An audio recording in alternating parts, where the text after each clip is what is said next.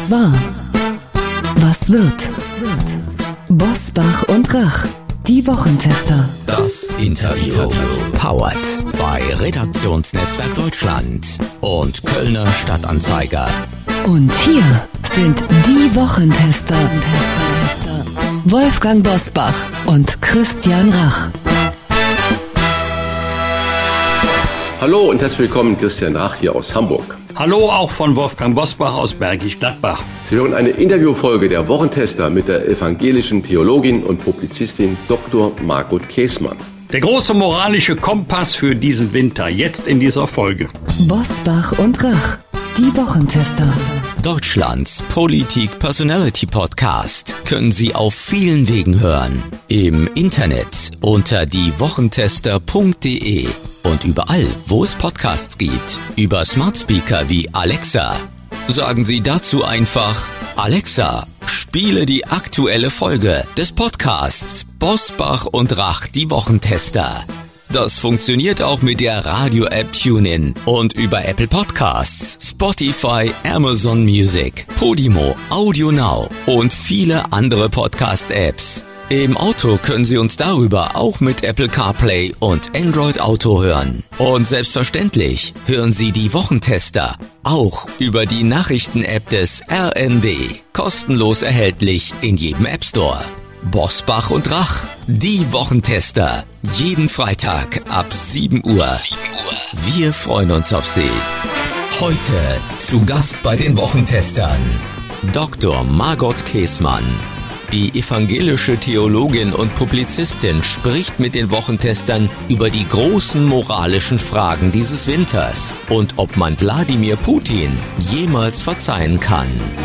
Sie ist seit ihrer Zeit als hannoversche Landesbischofin und EKD-Ratsvorsitzende so etwas wie das populäre öffentliche Gesicht und Gewissen der evangelischen Kirche zu den großen und auch den kleinen Fragen unseres Lebens. Gerade hat sie mit Vergebung ihr neues Buch vorgelegt, das einer Gesellschaft Orientierung geben soll, die immer mehr auf Krawall und immer weniger auf ein friedliches Miteinander ausgerichtet ist, lassen Sie uns über die moralischen Fragen dieses Winters sprechen, denn davon gibt es ja einige. Herzlich willkommen bei den Wochentestern.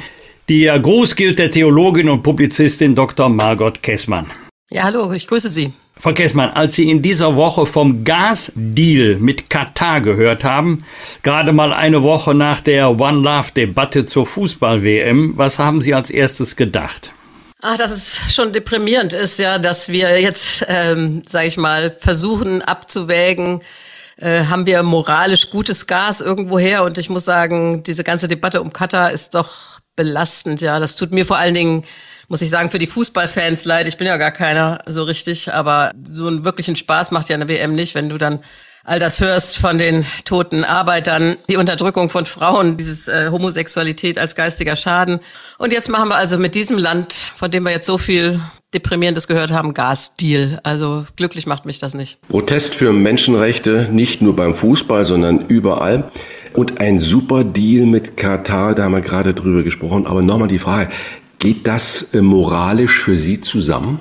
Ich finde, wir sind da in einem ziemlichen Dilemma, ja. Also die Deutschen haben sich nun moralisch sehr aufgeregt, merken Sie ja, ich auch, was für Unterdrückung in diesem Land stattfindet. Aber gleichzeitig hat sowohl die FIFA gedealt als auch wir, wenn wir das Gas brauchen, ja. Und ich finde, da kommen wir nicht sauber raus, moralisch. Sie haben es gerade selber gesagt, so ein richtig großer Fußballfan sind Sie nicht, aber vielleicht gucken Sie ja auch aus Interesse oder vielleicht müssen Sie irgendwo zwangsweise mitgucken. Wie sieht es denn da in Ihrem Inneren aus? Sagen Sie, nein, ich gucke überhaupt nicht aus Protest gegen die Verhältnisse in diesem Land oder gucken Sie mit einem Auge zu? Doch, ich gucke auch, wenn die deutsche Mannschaft spielt. Also die anderen Spiele interessieren mich ehrlich gesagt nicht. Aber es nimmt so diese Freude, ja. Also wir haben ja immer vom Sommermärchen gesprochen. Das habe ich ähm, damals auch so miterlebt, ja. Diese Euphorie, diese Stimmung. Vielleicht kriegen wir die ja wieder, wenn die EM dann in anderthalb Jahren im Sommer auch in Deutschland stattfindet. Viele Fragen führen in unserer Gesellschaft mittlerweile zu völlig unentspannten Diskussionen. Das Gender-Sternchen zum Beispiel, der Umgang mit Diversity. Aber auch Fragen wie, darf ich noch noch Cowboy und Indianer spielen oder Karl May lesen.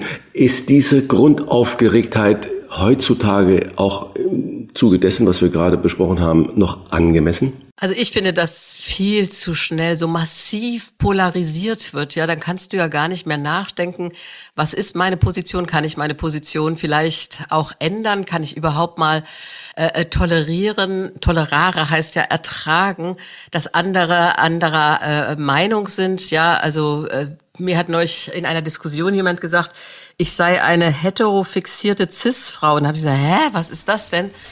äh, ähm, äh, ja, und dann musste ich erstmal nachschlagen. Ich habe noch nie gehört von Cis-Frau, ja. Äh, ähm, und ich musste erstmal gucken, was ich überhaupt bin.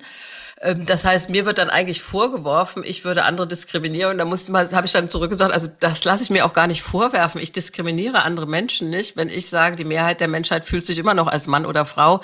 Das muss man ja auch sagen dürfen. Das jetzt rede ich schon wie andere. Das wird man wohl noch sagen dürfen. So meine ich das nicht. Aber ich finde, da ist so eine hohe Aggression sofort drin. Wenn du das nicht gleich richtig mitmachst, äh, dann bist du raus. Oder ich habe neulich einen Artikel veröffentlicht, bei dem ich dann geschrieben habe, Kolleginnen und Kollegen, ja, Partnerinnen und Partner. Und dann haben die mir das alles geändert in dem Artikel und da stand immer PartnerInnen, KollegInnen. Dann habe ich gesagt, sorry, aber es ist mein Artikel, der wird unter meinem Namen veröffentlicht und meine inklusive Sprache hat immer noch die Zeit und auch den Schriftsatz, äh, beide Worte hinzuschreiben. Aber das war dann schon ein richtiges Ringen, dass ich dabei bleiben darf, Kolleginnen und Kollegen und nicht KollegInnen zu sagen. Die anderen können das ja machen, aber ich möchte es nicht. Kann es sein, dass äh, diese neue Kultur der Empfindlichkeit im Namen des Kampfes gegen Diskriminierung tatsächlich für mehr Diskriminierung sorgt? Oder haben Sie sich in diesem Moment mit dem Vorwurf, Cis-Frau, ich weiß gar nicht, ob das ein Vorwurf ist, aber zumindest war es so gemeint, diskriminiert gefühlt? Ach, diskriminiert nicht, aber ich habe mich in eine Ecke gestellt gefühlt. Und ich denke, das ist im Moment der Punkt, wenn nicht sofort die einheitliche Meinung bestätigt wird, hm, dann gehörst du nicht dazu, dann wirst du rausgeschoben. Und in einer Demokratie ist es doch auch so, dass wir Vielfalt wollen. Ja, wir haben sehr unterschiedliche Parteien, beispielsweise im Deutschen Bundestag. Und äh, die haben unterschiedliche Meinungen, die ringen darum. Immer wieder müssen sie eine Mehrheit finden für Entscheidungen. Sehen wir jetzt auch bei der ganzen Debatte äh, äh, um Staatsbürgerschaft und so weiter. Das ist, finde ich, ja gut so dass drum gerungen wird und am Ende gibt es ein Gesetz und damit müssten wir dann alle miteinander leben. Aber im Moment wird so getan, als kannst du nur der einen oder der anderen Position sein und das habe ich vorhin schon gesagt, im Leben, ich bin ja auch schon 64, jetzt verändern sich ja auch manchmal Positionen, weil du neue Argumente hörst, nachdenkst und denkst, ja, das ist schon richtig. Ich habe jetzt diesen Film über Alice Schwarzer gesehen und da dachte ich, yo, also die 70er Jahre, Anfang der 70er Jahre, da waren noch ganz andere Debatten da. Die haben wir als Gesellschaft durchgestanden und da sind wir heute in einer ganz anderen Position, 50 Jahre später. Und das ist ja gut so, dass Gesellschaften sich verändern, entwickeln, aber das geht nur über eine leidenschaftlich, aber nicht aggressiv geführte Kontroverse. Mir kommt es aber manchmal unglaublich aggressiv vor und Ihr Beispiel, dass Sie gerade über Ihren Artikel gesagt haben, Sie schreiben Partner und Partnerinnen, Kollegen und Kolleginnen und dann wird Ihnen das äh, vom Lektorat oder wem auch immer mit Sternchen versehen. Ist uns da nicht irgendwie so ein bisschen der innere Kompass abhanden gekommen? Geht es da nicht nur um das pure Recht haben? Ja, es ist, glaube ich, der Diskurs nicht mehr wertgeschätzt. Ja, auch in meiner evangelischen Kirche ist es doch auch so, dass wir immer gerungen haben in Synoden. Ja, bei uns ist ja nicht so hier. Ich als Bischöfin war ich ja elf Jahre, kann sagen, so ist es und so sei es, äh, ähm, sondern da sprechen ganz viele mit. Ja, die Regionalbischöfe, die Synode, also Menschen aus der Gesellschaft, die sich in die Kirchenleitung wählen lassen. Wir haben auch einen Kirchensenat hier in Hannover. Äh, das heißt, es wurde in der Synode auch leidenschaftlich äh, ähm, gerungen, bis dann eine Mehrheitsentscheidung da war. Und eine Mehrheitsentscheidung ist ja für die, die unterliegen, auch nicht immer leicht zu tragen, aber es wird dann mitgetragen. Und ich denke, dieses Verständnis äh, für ein Ringen ist nicht mehr da. Die Menschen bewegen sich auch nur noch in ihren Blasen. Das hängt natürlich auch mit den Medien zusammen. Die schauen dann nur noch das, was sie kennen. Ich habe so ein Interview gesehen mit zwei jungen Männern die sahen ganz intelligent aus und die wurden gefragt, woher habt ihr denn eure Informationen? Dann sagten sie da von der Homepage von Pegida. Wenn ich mich natürlich nur in meiner Blase informiere, dann ist es nicht mehr so wie früher. Ja, früher war nicht alles besser, aber da guckten fast alle Tagesschau und dann hatte man den Eindruck, alle sind jetzt so auf dem Stand der Dinge, was gerade aktuell wichtig ist. Und heute guckt der eine hier, der andere da. Die meisten haben gar kein Fernsehprogramm mehr, sondern informieren sich über das Handy in der Richtung, in der sie sich sowieso informieren, werden dann auch immer auf die bestimmten Seiten weitergeleitet, die genau das verstärken, was sie dann denken. Einen inneren Kompass bietet traditionell die Kirche, doch die Kirchenaustritte liegen in Großstädten wie Köln auf einem Allzeithoch und das nicht nur bei Katholiken, sondern auch bei Protestanten. Warum ist die Kirche nur noch so wenig Heimat für viele in diesen Tagen? Ja, Herr Busper, das hat leider eben viele Gründe. Einer ist sicher ähm, der entsetzliche Missbrauchsskandal. Also das hat das Vertrauen in unsere Kirchen derart erschüttert. Und ich muss auch sagen, es ist für mich eine Erschütterung dieses Ausmaß, das habe ich mir nicht vorstellen können.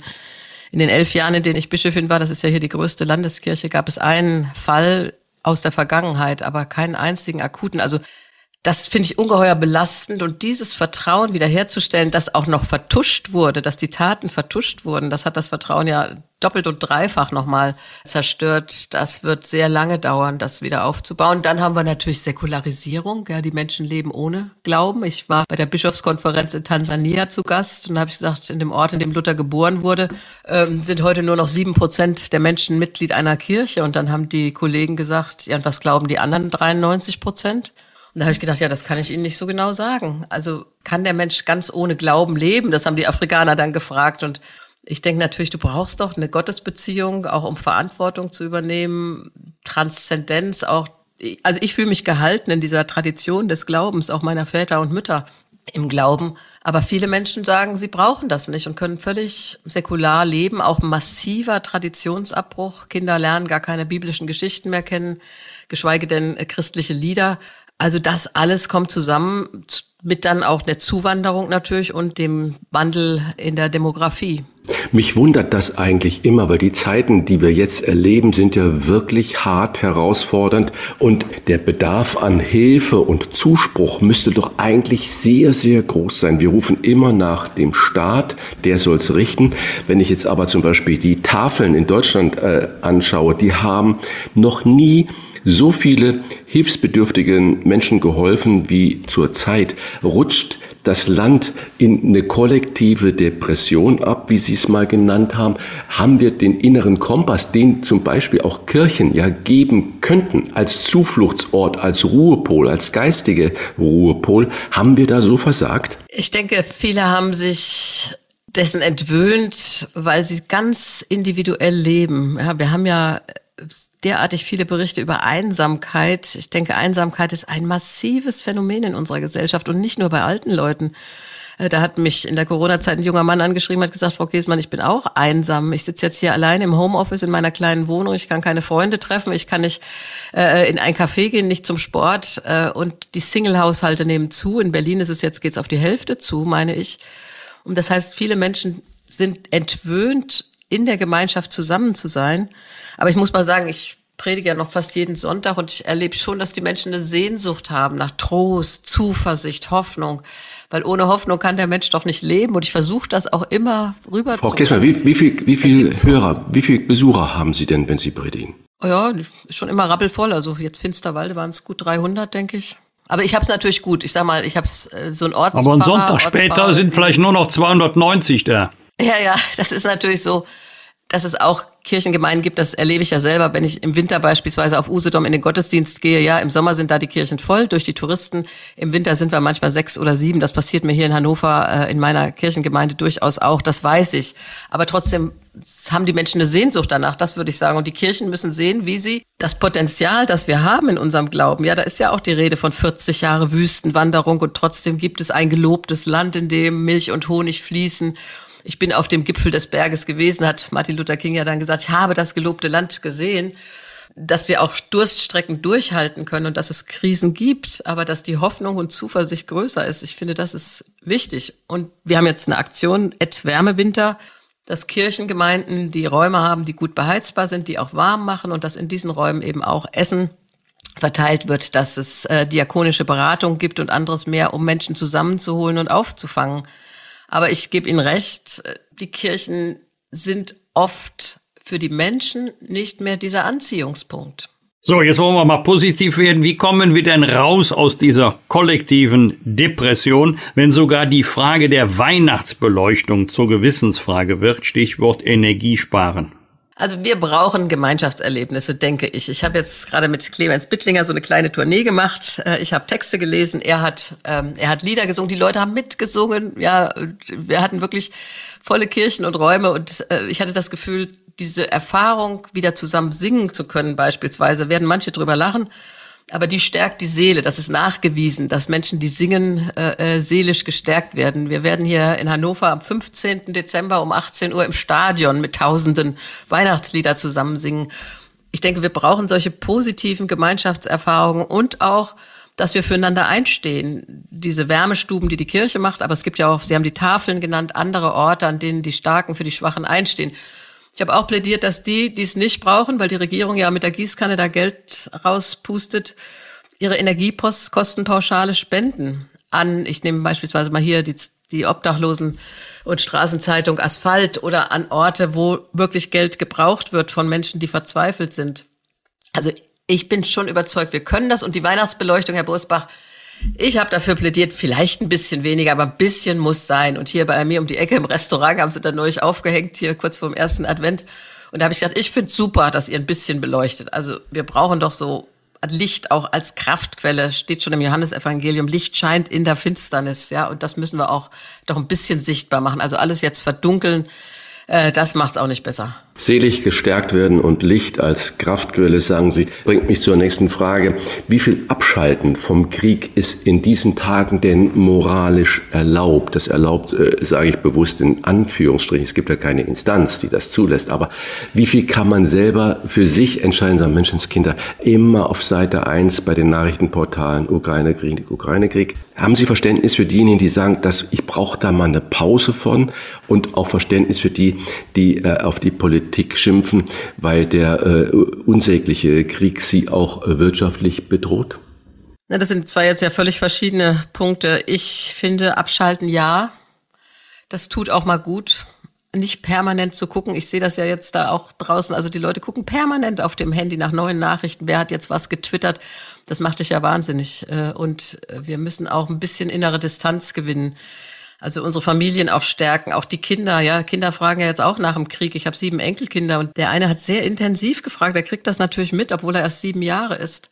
Und da auch mal Trostgeschichten erzählen. Also meine Eltern und Großeltern haben Kriege erlebt, aber Kriege gehen auch zu Ende. Irgendwann wird Frieden werden. Und es wird eine Zukunft geben, auch für Menschen. Also wir müssen auch Trost weitergeben. Sonst sind die Kinder ja völlig verunsichert durch alles, was ihnen jetzt ständig Corona schon angetan hat. Äh, und jetzt auch noch diese äh, Ängste, die die Eltern haben, äh, was ihre Existenz oft äh, ja betrifft, die Arbeitsplätze und äh, die Energiekosten. Also ich bin dafür, wirklich mal zu sagen, ein Adventswochenende ohne Nachrichten zur Ruhe kommen. Dafür ist der Advent auch da. Vorbereitung auf Weihnachten, an was Schönes denken, Geschenke einpacken. Ich habe gerade meine neue Kolumne geschrieben, habe gesagt, dass jetzt alle sagen, wir schenken gar nichts mehr. Ja, also muss ja nicht so groß sein, aber ein schönes Geschenk aussuchen oder meinetwegen auch basteln, ja, aber schön einpacken, mit Liebe gemacht. Das ist ja auch wichtig für unsere Beziehungen. Das andere, ich kann dieses Geschimpfe auf die Regierung nicht hören, als wüssten es alle anderen immer besser, ja. Ich habe keine Lösung für diese Situation und dass Wladimir Putin irgendwie zu stoppen wäre, das wünsche ich mir. Ja, habe schon mal gesagt, müssten irgend alle, alle Kirchenführer eine, eine Sitzblockade in Moskau machen oder irgend sowas. Ja, können sich ja mal alle in Moskau ankleben und sagen, hör auf mit diesem Krieg. Äh, ähm, aber ich sehe auch, dass wir da Perspektiven brauchen. Ich gehöre zu denen, die sagen, immer nur mehr Waffen liefern, mehr Waffen liefern, wird am Ende, wird das am Ende zu einem Sieg führen? Ich weiß es nicht. Also mir wäre lieber, wir würden viel mehr investieren, endlich da ein Ende der Waffengänge herbeizuführen. Wir haben ja jetzt bald 250.000 Tote, das ist entsetzlich und da muss doch mal ein Ende in Sicht sein. Die Bewahrung der Schöpfung gehört zur Kern-DNA der Religion und auch der Kirche. Darf man sich für diesen heiligen Zweck auch auf Straßen festkleben? Also ich meinte jetzt auf unseren, nicht auf russischen. Also Bewahrung der Schöpfung, natürlich, wenn ich überzeugt bin, dass Gott die Welt geschaffen hat, muss ich für diese Welt Sorge tragen.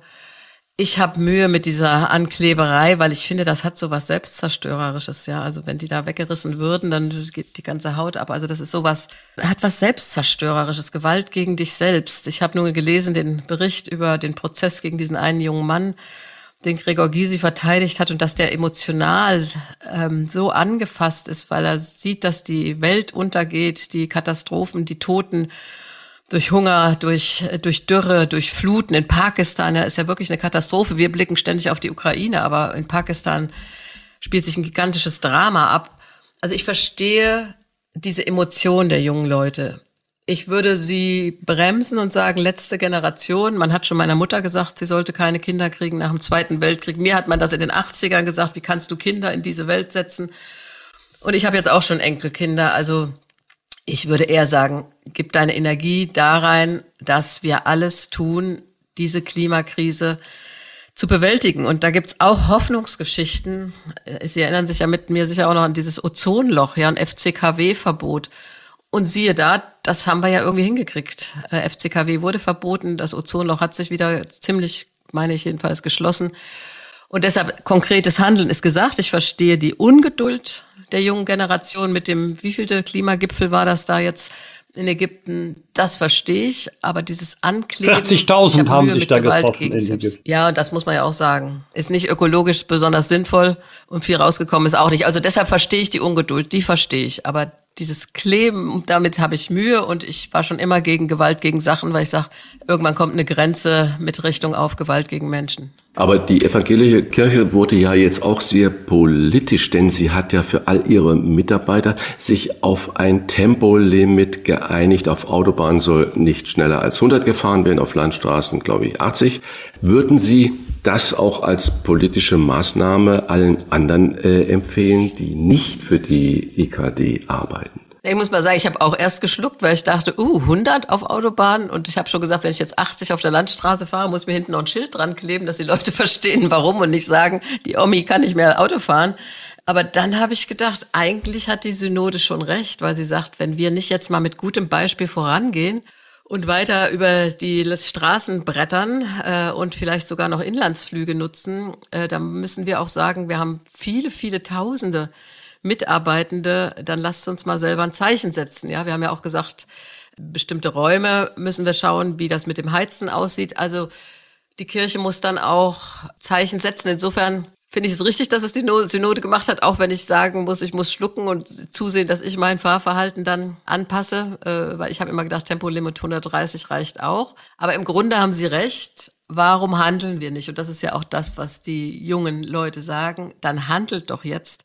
Und das ist dann nicht politisch in dem Sinne, sondern eine Konsequenz aus der Verantwortung, dass wir einen Schritt vorangehen. Äh, und so hat sich ja dann auch Politik immer wieder verändert, indem bestimmte Gruppierungen einen Schritt gegangen sind und nach und nach haben sich andere angeschlossen. Übrigens wurde das ja schon mal versucht, damals in den 70ern. Tempo 80 auf Landstraßen, habe ich nochmal nachgelesen, äh, als 73 diese autofreien Sonntage waren. Das haben die ganze 111 Tage durchgehalten und dann hat die freie Fahrt für freie Bürger sich wieder durchgesetzt. Lassen Sie uns dieses Gespräch mit einer Frage beenden, die zugegebenermaßen sehr schwer zu beantworten ist unfallfrei wahrscheinlich gar nicht. Aber sie ist eng mit ihrem aktuellen Buch verknüpft, in dem sie die Chancen von Vergebung beschreiben. Wäre es sogar möglich, jemandem wie Wladimir Putin zu vergeben? Im Buch habe ich sehr deutlich gezeigt, dass äh, niemand zur Vergebung gedrängt werden darf und dass es sicher auch Situationen gibt, in denen Menschen sagen, das kann ich nicht vergeben. Einem Kriegsverbrecher vergeben ist ungeheuer schwer und doch hat es Situationen gegeben, in denen sich gezeigt hat, dass Menschen, die vergeben können, und das können ja nur die Opfer, niemand anders, dass die innerlich frei werden, weil sie sich aus der Opferrolle befreien und zum Subjekt werden. Ich war kurz vorm Lockdown noch in Ruanda und da gibt es ja diese Zentren, in denen das versucht wird, äh, wie damals auch in Südafrika bei der Wahrheits- und Versöhnungskommission, dass Opfer und Täter sich begegnen, der Täter die Schuld bekennt und das Opfer kann schauen, kann ich das vergeben oder nicht. In Ruanda äh, war da eine Mutter, die gesagt hat, ich vergebe diesem Täter, der mein Kind ermordet hat und das hat mich tief mitgenommen, weil du weißt nicht, ob du es kannst. Ich habe in dem Buch auch eine Pfarrerin aus London, deren Tochter bei einem Attentat, einem terroristisch-islamistischen, ums Leben kam. Die hat ihren Beruf aufgegeben, hat gesagt, ich kann nicht mehr als Seelsorgerin arbeiten, weil ich kann nicht vergeben, dass die meine Tochter ermordet haben. Also Vergebung ist ein großer Kraftakt. Aber wenn es einem Opfer gelingt, freimütig zu vergeben, dann wird es auch frei von dieser Rolle des Opfers. Vergebung, die befreiende Kraft des Neuanfangs. Das ist das Buch für alle, die diese Gedanken vertiefen möchten. Wir bedanken uns für Orientierung in schweren Zeiten bei Dr. Margret Käßmann. Ihnen, Ihrer Familie eine besinnliche Advents- und eine schöne Weihnachtszeit. Ja, Ihnen auch gesegnete Advents- und Weihnachtszeit. Bosbach und Rach. Im Internet diewochentester.de. Das waren die Wochentester, das Interview mit Unterstützung vom Kölner Stadtanzeiger und dem Redaktionsnetzwerk Deutschland. Wenn Sie Kritik, Lob oder einfach nur eine Anregung für unseren Podcast haben, schreiben Sie uns auf unserer Internet- und auf unserer Facebook-Seite. Fragen gerne per Mail an kontakt@diewochentester.de und wenn Sie uns auf einer der Podcast-Plattformen abonnieren und liken, dann freuen wir uns ganz besonders. Hören Sie doch mal rein in unsere neue Kompaktausgabe der Wochentester bereits am Donnerstagabend ab 22 Uhr. Die neue reguläre Folge hören Sie dann am Freitag ab 7 Uhr. Danke für Ihre Zeit. Was war? Was wird? Wolfgang Bosbach und Christian Rach sind die Wochentester. Ein Maßgenau Podcast. Powered bei Redaktionsnetzwerk Deutschland und Kölner Stadtanzeiger.